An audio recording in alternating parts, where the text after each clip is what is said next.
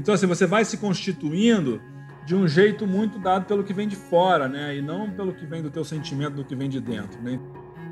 Então a gente precisa discutir masculinidade, porque essa masculinidade que, que construiu as leis, né?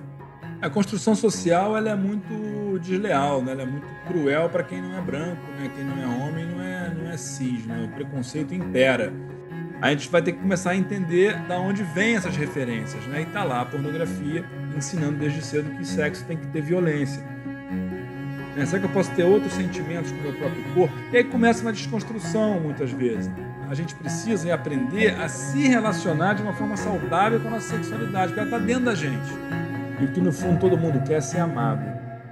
Olá, bem-vindo, bem-vinda, bem-vinde ao 41 episódio do Alma Masculina. Para você que já nos acompanha, eu sou Paulo Azevedo e conto com a parceria luxuosa de Conrado Góes, Glaura Santos e Vitor Vieira. Muito obrigado pela sua companhia neste espaço de resistência afetiva para escutar de dentro para fora, para refletir, gerar ideias e abrir diálogos sobre as masculinidades e suas diversas maneiras de estar no mundo hoje para encontros mais viáveis para todo mundo. Se você está nos ouvindo pela primeira vez, siga e avalie o nosso perfil no Spotify ou no seu agregador de podcast preferido e confira as conversas que trazem visões diversas das masculinidades. Quem vocês gostariam de indicar para estar tá aqui no Alma Masculina? Cláudio Serva do Prazer Ele, que faz grupos com homens para desconstruir essas masculinidades, dividir esses relatos. Eu acho interessante porque a mulher dele tem o Prazer Ela, onde ela faz consultas individuais para ensinar as mulheres a gozarem. E ele criou grupos de discussão porque ele fala que os homens não conversam sobre a sexualidade. Tem relatos de caras que, por exemplo, não se limpam depois de ir ao banheiro porque não querem ter nenhum contato com o cu. E acho que é, é importante ouvir isso, né? O que está acontecendo? Quais são esses bloqueios? Então hoje eu estou aqui direto de São Paulo e ele também para receber esse carioca Cláudio Serva, 30 episódios depois, bem-vindo ao Masculina. Ah, querido, obrigado aí pelo convite e desculpa a correria aí, mas aqui estamos, na presença. Nossa, eu tenho tido encontros incríveis online, não vejo a hora quando tudo isso passar, de fazer uma grande festa ao masculina para a gente realmente se abraçar e ter esse contato ao vivo. Para começo de conversa, para quem está fora de todas essas rodas das masculinidades nesses últimos três anos, quem acompanhou a sua conversa no podcast do Memo, do Homem Também Chora, no Sexoterapia, que a Ana Canosa faz parte, já foi a nossa convidada aqui no Lugares Comuns. Como você gostaria de se apresentar? Cláudio Serva, do Prazer Ele, é assim mesmo. E é um trabalho que eu tenho muito orgulho de fazer.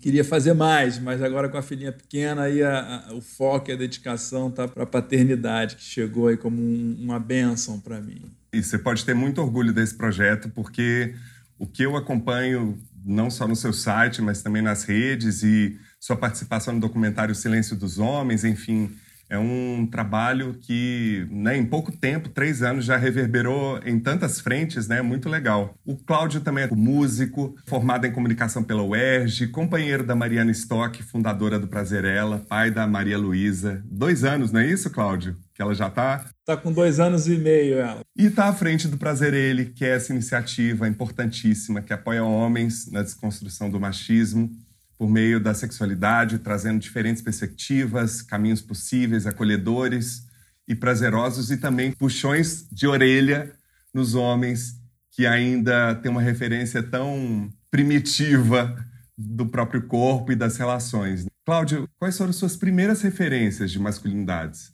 Assim, isso é uma construção muito é muito primitiva mesmo, como você falou. Eu, eu costumo perguntar para os homens assim, fala, cara, onde você começou a entender o que, que você precisava fazer para ser homem, né? E eu, em geral, me remeto a essa, a essa história de uma gincana que eu participei na, no prédio que eu morava, lá num condomínio, e era para imitar um artista, e eu fui imitar o, o Ney Mato Grosso, que eu adorava o Ney Mato Grosso, e ele dançava, ele era livre, ele era solto, aquelas roupas coloridas, né? E aí eu achei, pá, Ney Mato Grosso. Aí fui lá, minha madrinha me pintou todo, botou brinco de pressão e aquelas roupas esvoaçantes. Eu fui lá, dancei, foi ótimo ganhamos a gincana. Mas quando meu pai chegou, ele falou: oh, não, o que, que é isso? Isso é coisa de gay, papapá, papá.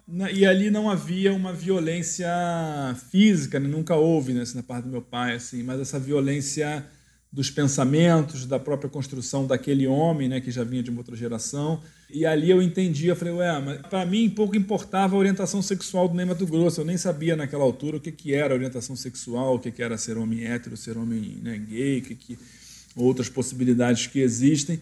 Mas eu falei assim, é, não vou poder usar roupas coloridas, sapatos coloridos, coisas que até hoje eu já me libertei assim, mas eu ainda ainda me sinto preso assim em estereótipos dessa construção binária que a gente vive, né? E aí eu vi dali para frente como é que eu ia é, em fotos assim, né? Às vezes algumas roupas que eu tinha, aí botava um sapatinho mais social, uma camisa social e aí daqui a pouco ensaiava uma calça vermelha, mas aí já vinha uma repressão ali, não, isso aí é coisa de viado. E aquela coisa, sempre se relacionando, né, ou sempre a relação à homofetividade como algo ruim. O que a gente percebe é que a história se repete, né, Paula? E nessas repetições dessas brincadeiras, né, da homofobia, é onde se perpetuam esses maus costumes dos homens, né? E aquilo que é levado na brincadeira, a gente já está num momento que não dá mais para brincar com essas coisas, né? E eu vejo os homens assim: "Ah, mas pô, não dá, é só uma piadinha, eu tô com preguiça, cara". Não dá para ter preguiça. Principalmente o homem hétero, branco, cis, ele precisa ser agente de transformação né, dessa sociedade que está tão doente agora com pandemia. Né, a gente viu como o feminicídio aumentou. A gente fala assim: ah, a transformação dos homens está acontecendo. Ah, muito bom, mas não dá para romantizar uma realidade que está aí a cada dia pessoas mortas, pessoas LGBTs, gays e, e, os preconceitos aumentando, a gordofobia, o racismo. Então, assim, a gente está vivendo um cenário muito caótico, né, desse rearranjo. E, e, é isso. E os homens precisam se mobilizar, precisam se unir em prol dessa equidade de gênero, dessa equidade social, para que de fato exista a transformação, né, para que a gente mude cultura. Enquanto não tem massa crítica de homem pensando diferente, enquanto a piadinha do final de semana é tida como algo inofensivo, a gente não vai criando massa crítica de homens com um pensamento melhor, né, desconstruído, que a gente chama, para que a gente possa mudar, mudar a cultura, né, geracionalmente falando. E você sempre foi músico também? Teve uma banda, outras referências externas à família de, de masculinidades? Meu pai tocava samba no balde, virava o balde e tocava um sambinha ali. A minha vida, cara, foi um pega pra capar, entendeu? É, claro, dentro da minha realidade, falando da minha poça, né? Da minha poça d'água, né? De homem branco, com os meus privilégios. Mas, assim, pensando na minha construção emocional e nas minhas relações afetivas, assim, na infância, na adolescência, assim, sempre foi de muita solidão, de uma busca de mim mesmo, de quem eu era, qual era meu papel naquilo tudo para mim não foi fácil, porque assim, não tinham referências. Né? A gente tem esse lugar que é dado já, que é claro para todo mundo já sabe disso, que é o bullying. No grupinho você não pode vacilar porque vai vir bullying, vai ser sacaneado. Então o homem não pode vacilar, não pode mostrar a tal da vulnerabilidade. Então você tem que segurar a tua onda e tá bem. Isso é algo que você vai sustentando aquela máscara. E a gente é vítima queira ou não queira, da tal da heteronormatividade, que é o que permeia e constitui essa masculinidade aí que está dada hegemônica. E eu, como homem, me vi assim, ah, menino, pô, não posso usar uma calça vermelha, não posso usar um sapato alto, sei lá, porque eu quero dançar uma música flamenca. Nada pode, o que, que eu posso? Eu tenho que ser homem, tenho que ser macho, tenho que pegar as meninas, eu tenho que ser viril, tenho que ser provedor. Essa coisa do lugar do provedor também para o homem é um castigo quase. Então, assim, você vai se constituindo de um jeito muito dado pelo que vem de fora, né? E não pelo que vem do teu sentimento, do que vem de dentro. Eu e meu irmão, a gente nasceu num berço. Meu pai é um homem muito machista, racista, homofóbico, dessa geração em que fazer piadinha né, é normal, e menosprezar os outros, um desrespeito dado, né? principalmente o desrespeito dentro de casa com a minha mãe, na falta de respeito mesmo assim, de azarar outra mulher na rua, na minha frente, é, e outras coisas mais que aconteceram nessa construção que me marcaram muito e que eu falei, cara, isso aí não tá certo, isso não tá legal, sabe? Isso não, não, isso não vem de um lugar bom. Mas o meu irmão muito cedo foi embora para os Estados Unidos, casou, com 18 anos foi morar fora e foi cuidar da vida dele, foi, foi se virar. Ele é mais velho que você? Dois anos mais velho. Ele está bem, mas eu sinto também que ele construiu ali uma fortaleza em volta de uma masculinidade também muito sensível. Ele também é músico, eu queria ser músico, gostaria de ter sido músico. Até em 98 eu morei um ano e meio em Paris e lá eu consegui viver um pouco essa vontade de estar ali nos bares tocando. Vivi de música, um ano mais ou menos da, da minha vida, aquilo foi assim, a realização de um sonho. Tocando bossa nova lá nos, bar, nos barzinhos de Montmartre, de Paris ali. Mais uma hora eu falei, cara, eu vou ser músico, e aí, como é que eu vou trocar a corda da guitarra se eu não ganhar dinheiro? Eu queria ser artista, eu não queria assim, se dar aula de violão e seguir por esse caminho. Eu queria palco, né? queria tocar. Eu falei, mas isso não é tão fácil assim. Eu falei, acho que eu vou ser mais assim prudente e vou trabalhar. Mas fui trabalhar com coisas que não eram nada alinhadas com aquilo que eu sentia no meu mundo interno, com o que eu queria, que sempre foi esse lado mais artístico, ou esse lado mais humano, ou esse lado que eu gosto muito da transformação humana a partir dos trabalhos corporais, da bioenergética, é, das meditações, das respirações. Eu fui para um outro caminho, fui trabalhar com comércio no Rio de Janeiro. Olha, já fiz um monte de coisa na minha vida. Quando eu estava já agora em 2017, eu era diretor de imobiliária no Rio de Janeiro, para você ter uma ideia. Trabalhava dentro do escritório com luz branca. E eu falando, o que, que eu estou fazendo aqui, né? Mas aí me separei de um relacionamento longo que eu tive de 17 anos, que era um relacionamento que hoje eu analiso que, assim, que foi bem difícil.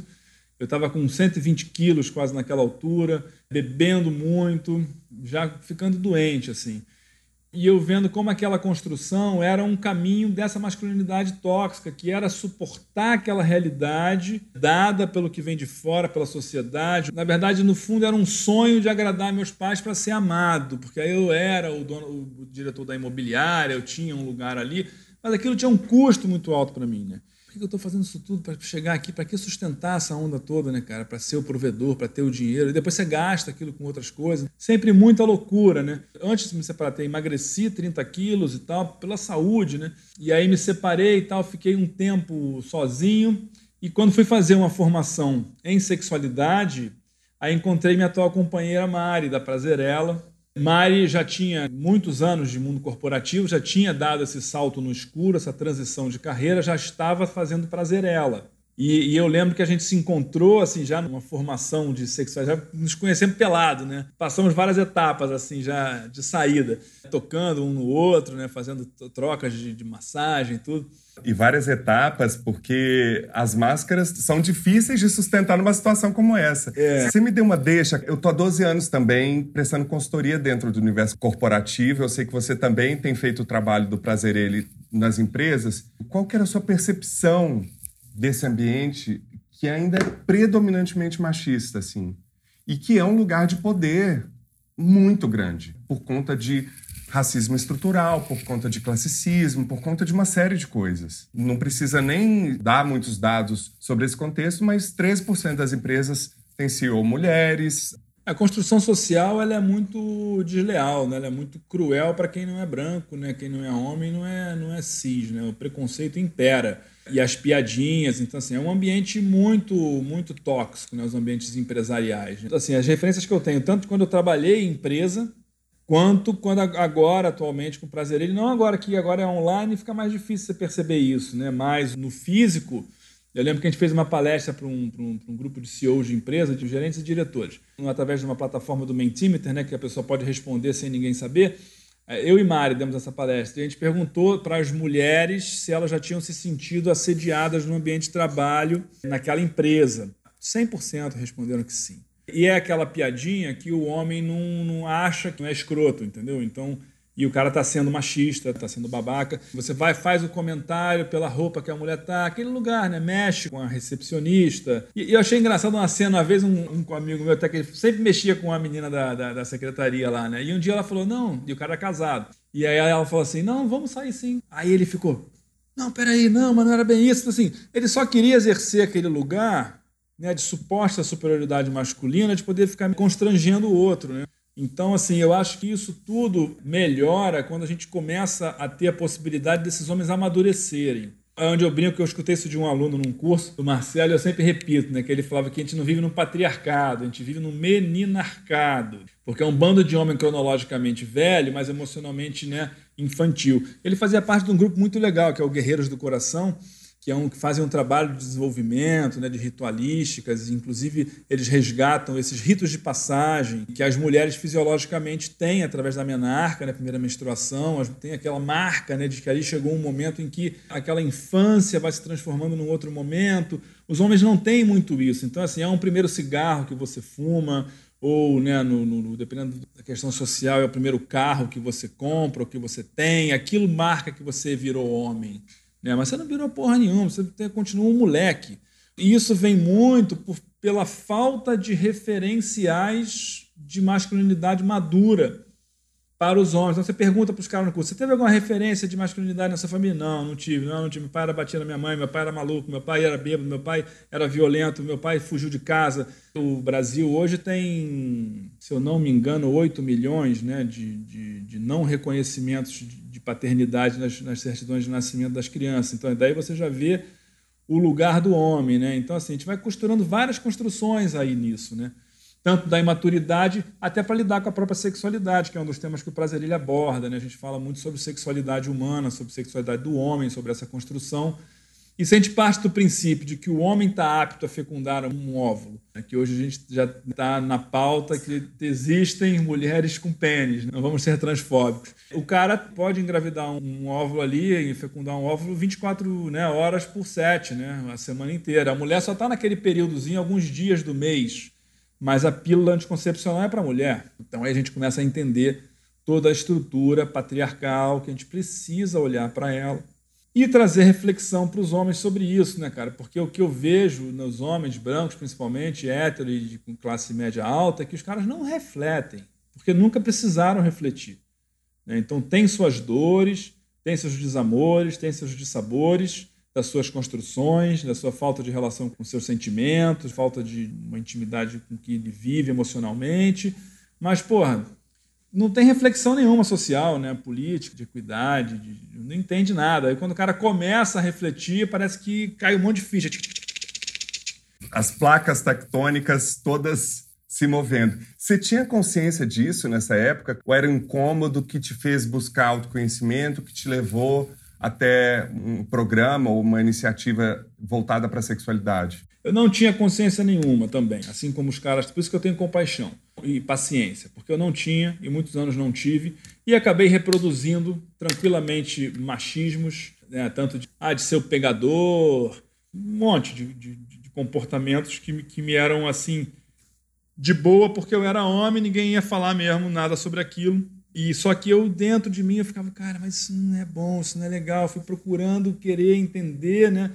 Até uma hora que deu uma virada de chave, mas a virada de chave foi mais forte agora, em 2017 mesmo, quando nasceu o Prazerelho, né? Que ele nasce da Prazerela, nasce numa conversa que eu tenho com a Mari, porque ela já fazia Prazerela muito estruturadamente, começando com encontros de mulheres assim num salãozinho e tal, uma coisa bem pequena assim, ainda começando, um brotinho ali nascendo. Aí a gente ficou junto, tal, aí teve Casa Prazerela, a gente foi morar junto. E aí, em 2018, ela tinha um projeto de falar com homens. Mas ela falou, cara, não, porra, amor, não vai dar para falar com os caras, que é difícil, uma mulher, os caras não escutam mulher. E, e, a, e, a, necessidade surgiu com o crescimento da prazerela, porque as mulheres em contato, principalmente com uma sexualidade potente positiva, vivendo a terapia orgástica, principalmente, e a potência que é um, um verdadeiro orgasmo feminino, uma possibilidade da mulher sentir prazer com seu próprio corpo. E depois as mulheres estavam chegando em casa e falando assim: Mas Mari, não está dando mais para essa relação agora, porque eu não quero me submeter a papéis que eu me submetia, eu não quero aceitar coisas do meu companheiro que eu aceitava mais, e eu não quero mais esse sexo é, de migalhas. Né? Os homens, de novo, atrás, né? E aí ela falou, faz o prazer ele, faz o prazer ele. E aí nesse período eu tinha saído da imobiliária e estava naquela transição de carreira, mudei para São Paulo, tudo. Aí eu falei, ah, quer saber? Aí a Mari é muito, é muito prática, né? Ela fez a logomarca e fez assim uns três ideias de post e falou, vai meu filho.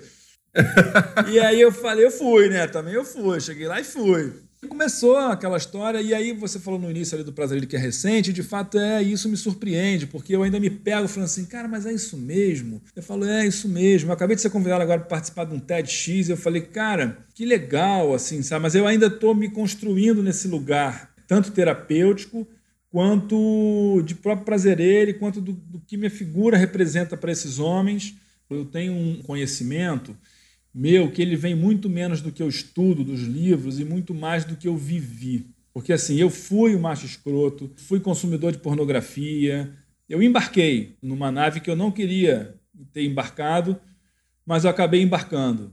Entendeu? E eu acho que é isso que os homens embarcam. E agora eu sou muito feliz, inclusive, de conviver com a Mari e, e hoje estar tá imerso né, nessas pesquisas, nesses laboratórios, nesses encontros que a gente tem feito e que são tão potentes. E eu vi como tem campo né, para que a gente desenvolva esse trabalho das masculinidades. Fiquei uma, um, já um tempo numa culpa, assim, do seguinte, falei, cara, mas eu falo muito com homem branco, mas os meus cursos só vê homem branco. Eu dou bolsa mas não vem o, o né, homem negro, homem trans. Depois eu entendi que tudo bem também. Porque quando eu, eu recebo depois um relato de um cara branco, CEO de uma empresa, ou diretor, que ele fala, cara, mano, a ficha caiu. É, autoconhecimento não tem volta. E a né? minha empresa. E aí o cara tem privilégio e ele tem poder de transformar, porque o poder está na mão dele ele tem poder de quê? Porra, de olhar para a folha de pagamento da empresa dele e ver que, pô, que, que tem 5% de negro, tem X% de, de mulheres, ou que, sabe, as pessoas não têm acesso, ou então porque a licença paternidade continua sendo de cinco dias. Outro dia me convidaram, ah, você falar aqui sobre, sobre isso e aquilo de paternidade. Eu falei, calma, diga aqui, quanto é que é a licença paternidade da tua empresa? Ah, cinco dias para o homem. Eu falei, porra, então vocês têm que começar interno. Você tem que começar a mudar, porque isso é que está dizendo estruturalmente que o lugar do homem não é do cuidar. E muitos têm medo, né, de se ausentar durante esses cinco dias com medo de voltar e já não ter mais o trabalho. Né? É, é cruel esse lugar de que o homem precisa estar tá produzindo, né, que ele está feito para produzir, né? É a sociedade do cansaço. Que vínculo você cria com cinco dias, né, cara? Continuar a conversa, quero só mais um minuto da sua atenção. O Al Masculina está no ar desde 2019 e seguimos firmes nesta terceira temporada no propósito de trazer conversas sobre masculinidades e suas diversas maneiras de estar no mundo hoje para encontros mais viáveis para todo mundo. Para nós, equipe do Masculina, é muito importante continuar apostando na capacidade de transformação por meio do diálogo, autoconhecimento, sensibilização e humanidade. Sem por regras ou modelos de como ser, mas sim escutar da forma mais aberta possível. E para você, esse espaço tem sido importante? Cada episódio envolve quatro profissionais em um trabalho intenso de produção e pesquisa, um processo que vai da escolha dos nossos convidados e especialistas, pensar na melhor forma de aprofundar cada assunto e conversar com pessoas que possam contribuir com suas vivências e visões sobre o nosso tema ponto de partida, as masculinidades. Depois da gravação, o trabalho continua a edição, mixagem, gravação das locuções, criação da arte de todo o conteúdo para as nossas redes sociais. São processos que também exigem bastante dedicação e tempo. Para ter uma ideia, cada programa que chega até você são necessárias cerca de 35 horas de trabalho. Então, se você é nosso ouvinte e quer que o Masculina continue, nos ajude a manter esse espaço de reflexão na podosfera. Conheça a nossa campanha de financiamento coletivo traz benefícios exclusivos para os nossos apoiadores. A partir de R$ reais já dá para colaborar. Acesse www.catarse.me barra e participe. Aspas. Nós humanos somos seres integrais. Com isso quero dizer que nós temos cinco sentidos, todos com a função de nos ajudar a compreender o que acontece internamente e externamente ao nosso corpo. Prazer, dor, cheiros, beleza, sensações agradáveis e desagradáveis. Com frequência, nós usamos os nossos sentidos apenas para sobreviver e não para superviver. Suprimimos a supervivência dos nossos sentidos, o desfrute, muitas vezes pela correria da vida, pela necessidade de sobreviver. E, claro, acabamos repetindo esse comportamento com a nossa intimidade não nos conectamos conscientemente com o cheiro do nosso parceiro ou parceira, por exemplo, ou com os sabores daquela pessoa. Não nos conectamos com o olhar, tanto no sentido de perceber a pessoa junto de você, quanto no sentido de perceber internamente o que você está sentindo. Essa educação para a sobrevivência, somada às referências da pornografia, conduz e constrói um homem que acaba sendo pouco conectado com os sentidos, até porque homem que é homem não pode chorar. Não se pode sentir, e se o fizer, será chamado de viado no sentido mais pejorativo possível. No lugar de sentir conscientemente com todas as nuances, possibilidades e potências dos nossos sentidos, nos limitamos muito o sentir do corpo ao genital, e o prazer vai parar na fantasia. Isso cria um falso centro sexual na sua mente, que é quando você precisa sair da percepção real dos sentidos e fantasiar para ter prazer. Ou seja, quem tem prazer é a sua mente e não seu corpo. Artigo: Um exercício para ampliar a sensibilidade e o repertório na vida sexual, de Cláudio Serva, publicado no Papo de Homem. É muito chique quando aspas é do próprio convidado, né? Vai aí, Cláudio! legal, legal. Esse texto aí foi uma parceria que a gente fez no lançamento da turma do, do Potência Sexual Masculinidade Saudáveis. Uma narrativa que a gente sempre procura trazer, eu acho que básica assim, de construção dessa sexualidade do homem, né? É que a gente pula esse primeiro capítulo que é a exploratória da sexualidade como uma experiência da tua individualidade. Então assim, a gente, o homem não sabe, os meninos não sabem, não tem espaço para explorar os sentidos. Por exemplo, eu quando era criança, eu adorava ficar na beira da piscina ali, num clubinho que a gente ia, botava as mãos assim e sentia que saía água bem no meu genital assim, ó. E eu ficava ali sentindo aquela sensaçãozinha gostosa, eu, hum, que delícia. Aí até que me flagraram ali, e falando, sai daí, moleque safado, não sei o que, reprime. Então você reprime aquela possibilidade. Eu estava ali sem maldade, não estava pensando em ninguém, era uma criança ainda, estava sentindo, estava numa exploratória da minha sensorialidade, do meu corpo. E o que a gente sabe é que hoje o consumo de pornografia está se dando aí a partir de 10, 11 anos de idade, até 9 em algumas pesquisas.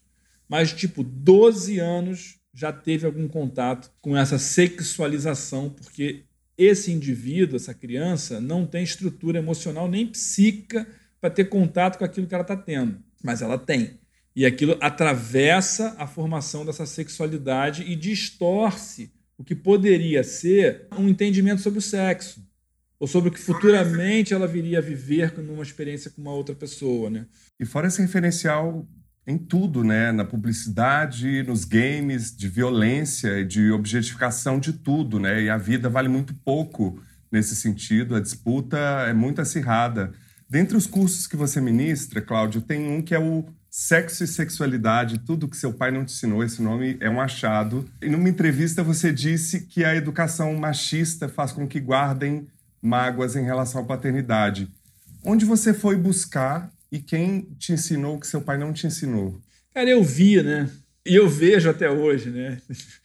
Eu lembro que meu pai mora fora, ele mora nos Estados Unidos, né? Aí, uma vez ele veio para cá, para o Brasil, e aí ele chegou no aeroporto, ele falou: quer dizer que o nome do seu curso é sexo, sexualidade, tudo que seu pai não te ensinou, né? Eu falei: pois é, cara, e aí agora? O que a gente faz com isso, né? Quer fazer, pai? E ele continua é, é, sem saber ensinar, não ensinaria novamente. Continua reproduzindo lá um monte de coisa. Então, assim, isso até é um outro lugar que eu converso muito com, com os homens, assim, como é que eu é, humanizo esse pai? Porque, assim, hoje eu faço um exercício, um esforço, e eu falo para ele isso, de manter o contato, porque eu tenho uma filha. Então, eu quero respeitar essa, esse contato com a ancestralidade dela. Minha filha saber que ela tem o avô. E o meu pai também, que ele existe, é o avô, é o vovô, e ela adora o vovô, fala no, no, no, WhatsApp ali e tal, conversa com a vovó, com o vovô, e tudo bem. E esse espaço desse afeto, ele é lindo, ele é sagrado, e eu quero guardá-lo. Mas eu não consigo trocar cinco minutos de conversa com meu pai, nem consigo saber das coisas que ele posta no Facebook dele, porque eu tenho até vergonha. Mas não cabe a mim julgá-lo como pessoa. As escolhas que ele quer fazer são dele, sinto muito. Eu tentei desde criança, eu tentava falar algumas coisas, mas nunca é, é, reverberou nem, nem semearam transformações, ou pelo menos que vieram à tona. Assim. Poucas coisas mudaram. Humaniza esse pai vê que ele é um ser humano, uma pessoa que está ali lidando, me deu a vida, eu honro isso, mas daqui para frente eu vou olhá-lo como uma pessoa, como um ser humano. Eu falo, cara, aqui você tem que me apresentar o que você está me apresentando não está legal. Então, para mim, eu vou dar limite. Mas a mágoa paterna, ela, ela é algo que precisa ser olhado, precisa ser trabalhado, né? Porque às vezes os homens carregam essa mágoa e reproduzem essa mágoa. E o que no fundo todo mundo quer é ser amado. Só que a gente precisa achar o caminho do nosso próprio coração. Que esse é, é, é um dos propósitos dos cursos do prazer, ele, né? Que no, no final de tudo A minha intenção é que esse homem saia dessa casca, dessa máscara e consiga vir vindo para um homem mais essencial, né? O que que ele viveu ali, aonde ele se perdeu, né? Então essa pergunta do começo, onde você aprendeu o que você tinha que fazer para virar homem, né? Então assim, aonde você se perdeu de você mesmo, né? E aí você vê a quantidade de homens que não choram, né? Que acreditam nessas falácias e, e seguram ondas, né? E, e, e, atravessamentos da construção dessa sexualidade como experiência da, da individualidade pela política, pela religião, pela família, patriarcado, pela pornografia. Isso tudo vai atravessando e vai ditando o que, que tem que ser. Então, eu mesmo, eu quando ia transar, achava que tinha que bater. A parceira ficar de quatro dava tapa na bunda. Da onde vem isso? Se eu não quero que bata na minha bunda. Se eu tivesse, de repente, na, na cama e tomasse um tapa na bunda, ia falar, não, o que, que é isso? a gente vai ter que começar a entender da onde vêm essas referências. Né? E está lá a pornografia ensinando desde cedo que sexo tem que ter violência. Então, assim, desfazer esses novelos, né? ou reensinar, e o que eu vejo é isso. Tudo que seu pai não te ensinou, foi até o Gui do Papo de Homem que me deu esse nome. Quando você percebeu que a referência que você tinha como 99,99% ,99 dos homens era a pornografia, onde que você foi buscar? Foi no autoconhecimento? Foi na meditação? Porque eu acho que isso é importante, à medida que você começa a conversa falando que você viveu toda essa história de uma maneira que é muito reconhecível dentro da heteronormatividade, onde que você foi buscar quase que data, local e hora isso que seu pai não te ensinou? Eu fui desconstruindo, né? Eu fui olhando e desconstruindo, olhando e desconstruindo, olhando e desconstruindo e vendo o meu, o meu comportamento. Porque, assim, depois que a gente se constitui com essas referências distorcidas, a gente não desconstrói isso aí. É, é mentira falar que desconstrói. Você precisa colocar filtros Igual assim, eu estou sempre no sol, tenho que andar com arrumar um óculos escuro para andar. É aquela coisa, eu vejo uma, uma mulher que eu acho atraente, eu preciso botar óculos escuros. É um ser humano, tem sensações, tem emoções. Aquela pessoa tem uma família, né? aquela pessoa sente dor, sente frio, não é um objeto. Eu fui em mim, no meu comportamento, observando o meu comportamento, na relação. E hoje, assim, a minha relação com a Mari é um grande laboratório, um grande aprendizado, né? Que a gente exercita com a gente mesmo as coisas que a gente vai passando. Mas, assim, fizemos, claro, é, formações, estudamos com pessoas, mas eu fui vendo em mim. Por questão da sexualidade, eu costumo dizer para os caras assim, tem um movimento muito forte do no-fap. Fap, como se fosse o barulho da masturbação, flap, flap, flap, então no-fap. Você não se masturbar. Cara, mas isso é uma negação, em muitos momentos, da tua sexualidade, porque a gente precisa aprender a se relacionar de uma forma saudável com a nossa sexualidade, porque ela está dentro da gente. Então é uma energia que existe, que habita em nós. E a energia da sexualidade, ela é uma energia que ela é assim, co-irmã ali da criatividade. Eu tenho muitas formas de me relacionar com a minha sexualidade que não precisam ser pelo sexo. Pode ser pela dança, pela pintura, pela música, pela arte, pelo canto, tem mil maneiras né, que eu posso trabalhar para essa energia sair. O que acontece com os homens, héteros, principalmente brancos, os consumidores de pornografia, é que essa energia, foi o que eu falei no texto ali, ela fica presa no genital. Porque o cara só se masturba mexendo no genital. Ele não mexe no corpo. Ele não passa a mão no peito, não passa a mão na coxa, não passa a mão no pé, não passa a mão na orelha, não passa a mão no cabelo, na cabeça. Onde a gente fala que o capítulo da sexualidade pula e vai direto para o sexo. Por que, que a gente confunde ou nem sabe a diferença entre sexo e sexualidade? A gente fala assim: ó, o sexo é que vai envolver pelo menos mais uma pessoa. E a sexualidade está você sozinho contigo. Como é que eu entro de repente num banho e pego uma música e boto ali um sabonete, até uma vela se eu gostar, e eu passo aquele sabonete na mão e começo a explorar o meu corpo, sem eu fechar os olhos e pirar e ir para a fantasia. Porque os homens fazem isso, eles já fecham o olho, pensam na putaria e já se masturba dois minutos e gozou e descarregou ali muitas vezes uma tensão. A ejaculação vira uma descarga de tensão e não uma experiência de prazer. Porque não dá tempo desse corpo ter carga orgástica, tensão, né? ter bioeletricidade que o Reich falava. O corpo precisa carregar de bioeletricidade para em algum momento de êxtase ele descarregar numa expressão de prazer. E muitas vezes que vai ter que envolver motricidade, se você vai falar ou vai balançar, né? Aquela punheta polvilho que eu chamo, o cara vai lá e um minutinho ele tch, tch, tch, e goza e nem se mexe, né? Goza assim quietinho, dá um, nem dá um, uh, aquilo não alimenta o corpo. Então é uma descarguinha de tensão que o cara vai tendo e aí ele acha que aquilo ali tá bom, entendeu? Mas assim, em que ponto você consegue entrar num banho com sabonete que eu tava falando, deixa a água cair no corpo e sente o teu corpo. Aí eu falo, deixa os olhos abertos para você não pirar, não ir para fantasia. Vai olhando teu corpo, cara. Vai sentindo, será que você tem prazer na tua mão? Será que aqui, eu sinto prazer aqui no ouvido? Será que o meu genital eu posso tocar de levinho? Buscar uma sensação mais sutil, assim, com uma mão mais suave, eu tenho sempre que pegar meu pau e, e, e, fazer assim com força, com raiva. Será que eu posso ter outros sentimentos com o meu próprio corpo? E aí começa uma desconstrução, muitas vezes. Porque muitas vezes o cara não sabe. E como ele não, não é permitido, autorizado se explorar, porque aí é coisa de, pô, coisa de viado, vou virar mulher. Então, assim, é prazer anal, dedo no cu. Então, os caras não querem nem, ficam morrendo de medo de falar. Quando você fala, é um silêncio na sala, assim. Então, eu, eu inclusive, no presencial, eu preparava a turma para poder falar de prazer anal. Porque era um constrangimento muito grande, que a maioria é homem hétero, branco. Aí você fala de prazer anal, os caras não ouvem nem a respiração, assim, ó. Gente, mas ali é cheio de terminação nervosa. Aí você passou aquela fase, comecei isso? a falar de vulva, vagina, os caras tudo, ah, é legal, isso aqui. Prazer anal.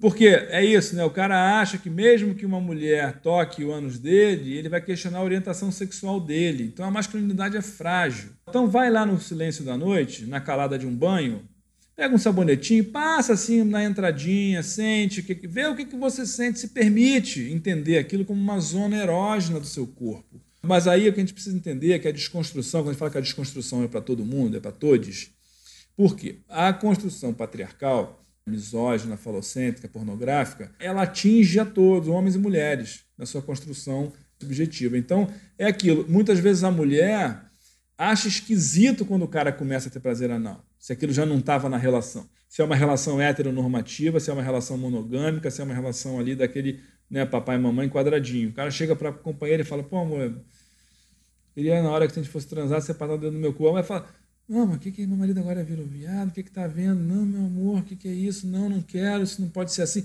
Vai precisar desconstruir também a cabeça do casal, para entender que aquilo é uma coisa que faz parte do corpo.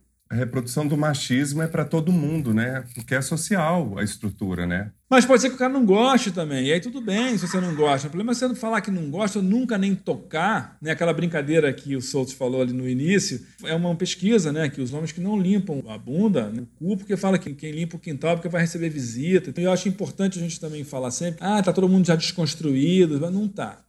A gente tem uma bolha da internet, assim, ó, ciclo de amizades, que esses assuntos já são mais corriqueiros e mais possíveis de acontecer. Mas na, nas casas aí da família brasileira, né, o machismo, o patriarcado ainda impera. Né? Acho que a gente precisava falar de sexo mais cedo, de sexualidade, de educação sexual. Porque quando a gente normatiza esse discurso de uma forma amorosa, de uma forma respeitosa, tudo fica mais fácil. Você vê, a minha filha hoje tem dois anos e, e, e cinco meses. Ela fala a vulva da mamãe, o pinto do papai, e eu falo, não, filha, não toca. E ela já fala, a minha vulvinha. Ela nomina o corpo dela. A vulva é igual o olho, é o corpo. Na cabeça da criança não tem maldade nenhuma, né? A maldade, o preconceito e o tabu está na cabeça do adulto. Então é por isso que a gente fala que o adulto tem que continuar se trabalhando, porque o adulto mudando, melhorando a relação dele com a sua própria sexualidade, vai melhorar a relação dele com a criança. Ontem eu estava lendo para ela e para a amiguinha o Pipo e Fifi, né, da Carolina Arcari, que é um livrinho de educação sexual muito legal, que diz Alguém quer tocar nas suas partes íntimas, você diz não, não, não, não, não, não pode. Então, assim, isso facilita, porque ela vai lidar com aquilo de uma forma com naturalidade, vai saber que é o corpo dela, vai saber dar o, o, o limite, entendeu? Isso vai impedir que ela seja. Impedir não, mas eu acredito que vá é, prepará-la para se defender de um possível abuso sexual, que a gente vive aqui uma realidade louca nesse país, né? de abuso sexual de, de vulneráveis, de crianças. A gente tem regiões do, do, norte do Brasil, nordeste, que isso é geracional. Os pais acham que têm direito a estuprar os filhos, né? porque já foram estuprados por seus pais. Isso tem que acabar. Isso acaba com educação sexual. Né? Isso acaba a gente falando disso de uma forma é, amorosa, acolhedora, respeitosa, mas aí bate em religião, bate em um monte de coisa, né? Fora do mar. Você já se sentiu como peixe fora d'água, inadequado? Você já se sentiu fora do mar? Já, muitas vezes. Cara, olha, isso acontece muito com os homens quando eles começam a, essa, a se desconstruir, né? O cara cai a ficha e ele fala, uau, onde é que eu vim parar? Né? E aí, como é que eu vou lidar agora com a minha família? Como é que eu vou lidar com os meus amigos? Como é que eu vou lidar com aquele almoço de domingo? Então você às vezes se sente um peixe fora d'água numa reunião em que você cai de repente numa festinha lá que alguém te convidou, dos tios, sei lá, e você chega lá, tá um papo, o cara fala assim: Ah, eu não quero segurar nessa caneca rosa porque eu não sou guiado. Aí eu olho assim eu falo: E agora o que eu faço? O que você faz nessa hora, Cláudio? Eu tinha essa curiosidade Olha, dependendo do contexto, cara, assim, eu não perco meu tempo. Sinceramente, eu não perco meu tempo, porque eu não vou ficar é, é, é dando murro em ponta de faca, sabe? Assim, é esperar morrer. Não tem jeito, cara. E fazer transformação em quem está vindo. O Reich, no final da vida, começou a trabalhar com neném, com criança. Porque ele falou, cara, eu tenho que trabalhar lá na origem, antes dessa cagada se constituir. Porque depois que constituiu esse sujeito com essas crenças, fica muito difícil de você lidar. Cara, é uma transição. Porque às vezes você vai ficar o peixe fora d'água, mas aos poucos você vai encontrando os seus afins ali, pessoas que você vai poder conversar, pessoas que vão querer trocar, que vão estar dispostas a aprofundar um pouco uma conversa, não ficar só falando de carro e do trabalho, do futebol. Assim, mas tem que buscar. E também os homens que ficam naquela, né? O cara era, era macho escroto. Aí ele deixa, quer deixar de ser macho escroto e não sabe como é que vai fazer. Aí ele fica sem saber, aí fica quieto. Aí para de se mexer. Aí ele não quer mais fazer nada porque ele está com medo de errar. Então, assim, vai estudar, vai ler, vai procurar saber e vai achar um jeito de expressar a sua virilidade, porque isso é bonito, isso é bacana do homem, né, das pessoas. Né? Temos isso naturalmente. Você pode expressar isso de uma forma saudável, de uma forma boa, de uma forma gostosa. É achar esse, esse jeito de existir é, sem precisar ser violento e nem, e nem misógino e fazer besteira. Cá entre nós. E por que é importante discutir sobre as masculinidades? É urgente, é necessário, né? Porque a gente precisa mudar, não dá mais, né, cara? Não dá mais. Tá ruindo, tá ficando ruim, cada vez pior para os homens, porque o movimento feminista, né, para os homens héteros, falando da perspectiva do homem hétero, né? As mulheres estão avançando, estão ganhando consciência sobre seus corpos, sobre seu lugar, sobre seus direitos, e assim, o cara vai ter que mudar. A gente viu e vê, né, inclusive por isso a gente fez o curso juntos, eu e Mares, né, o Prazerela e Prazereira, essa parceria, porque a gente entendeu como essa construção é, patriarcal ela se institui dentro da monogamia compulsória, se é que a gente pode chamar assim. Né? Então as relações é, é, elas passam a, a, a pessoa está se relacionando, mas ela passa a, a querer que aquelas dinâmicas patriarcais, né, que o homem é o provedor, a mulher cuida da casa, o cara mete, goza e dorme, a mulher não tem prazer. Essas dinâmicas vão se dando ali na intimidade do casal e vai virando um monstro embaixo do tapete, né? Então, como é que a gente chama um monstro para conversar? E aí os caras, principalmente brancos, hétero e com grana, eles falam assim: "Não, mas eu não preciso pensar nada disso, para mim tá bom". Só que de repente o cara está se deparando com um casamento que está ruindo, está se deparando com né, um relacionamento que não está bom, com um sexo que não está legal, aí começa uma série de reflexões. Então a gente precisa falar porque está ruim para as relações, está ruim para as pessoas é, negras, LGBTs, está todo mundo morrendo assim. Então não dá mais para sustentar essa masculinidade é, hegemônica que tanto destrói, né? E destrói o próprio homem também, né? A gente vê que as dores dos homens são enormes. Assim, eu acho que é um movimento inicial quando começa a reflexão da masculinidade, o cara olha para o próprio umbigo. Mas aí ele começa a ficar, ah, porque eu sofri, ah, porque meu pai, ah, porque isso, ah, porque eu achava que o super-herói, ah, porque não sei o que, não sei que. Tá bom, mas uma hora você vai ter que precisar levantar a cabeça, tirar do, do buraco e falar assim, mano, olha quem está do lado, cara. Sabe assim, você nunca pensou que o teu filho, você tem que preparar o teu filho, porque é o teu filho negro, que a primeira vez que ele sair na rua, ele vai tomar um enquadro da polícia. São outras realidades que a gente precisa evoluir, né, avançar nessa pauta. Porque assim, os homens estão discutindo sobre masculinidade, o discurso está aumentando, assim, tá, tá ganhando cada vez mais corpo. Eu percebo isso, mas as pessoas continuam morrendo, né? As mulheres, os negros, os LGBTs, assim, essas realidades são muito mais complexas quando você pega um olhar pela visão do homem negro, por exemplo, né? muito mais massacrante, né, para esse homem, né? A hipersexualização do homem negro, ao que se falar da mulher negra, né, na, na sexualidade. Então a gente precisa discutir masculinidade, porque essa masculinidade que que construiu as leis, né? Então é ela que tem por direito que também desfazer ou criar novas, né? Ou, ou dê espaço para que as pessoas entrem, cheguem e criem as suas leis, as suas possibilidades de viverem livres e felizes, né, cara? Por favor, e para ontem. Escuta aqui. Querido, chegamos no momento das dicas. Estou curioso para saber as suas, livros, filmes, documentários, o que você quer trazer aqui para gente. Legal. Você falou de alguns episódios de podcast que eu acho muito legais, né? O Sexoterapia, do Mamilos. O próprio conteúdo que você está fazendo aqui, né, Paulo, está muito maravilhoso, é ótimo. As discussões estão avançando, mas o cara fala assim, ah, o que você recomenda? The Mask You Live In. Você ainda acha nesses stream, nessas plataformas de vídeo você encontra, às vezes, em inglês, sem legenda, mas é um conteúdo muito bom. Mas está aí O Silêncio dos Homens, que é um documentário que eu acho muito bacana. E outro documentário feito também pelo Papo de Homem, né, em parceria lá com os apoiadores, com os patrocinadores, que é o Precisamos Falar com os Homens também, que é uma discussão sobre gênero muito interessante. O livro Sombra de Saturno, que é um livro fantástico sobre masculinidade. Ou seja, conteúdo, cara, tem pra cacete. O cara tem que querer ir atrás, não ficar perguntando, né? Aí, como é que eu faço? Mano, Hoje tem um monte de grupos, né? o próprio portal do Papo de Homem é um banco assim de referências para um monte de coisas. Eles falam lá trabalhos em vários lugares do, do, Brasil e do mundo, encontros de grupos que você pode ir participar. O próprio Memo, que fez um trabalho maravilhoso também de discussão das masculinidades.